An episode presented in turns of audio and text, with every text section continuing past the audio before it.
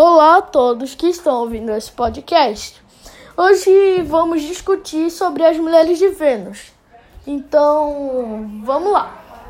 As mulheres de Vênus, elas representam é, o papel delas no Neolítico.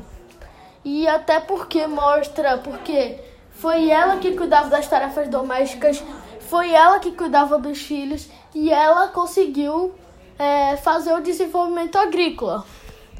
Ou seja, isso é muito interessante.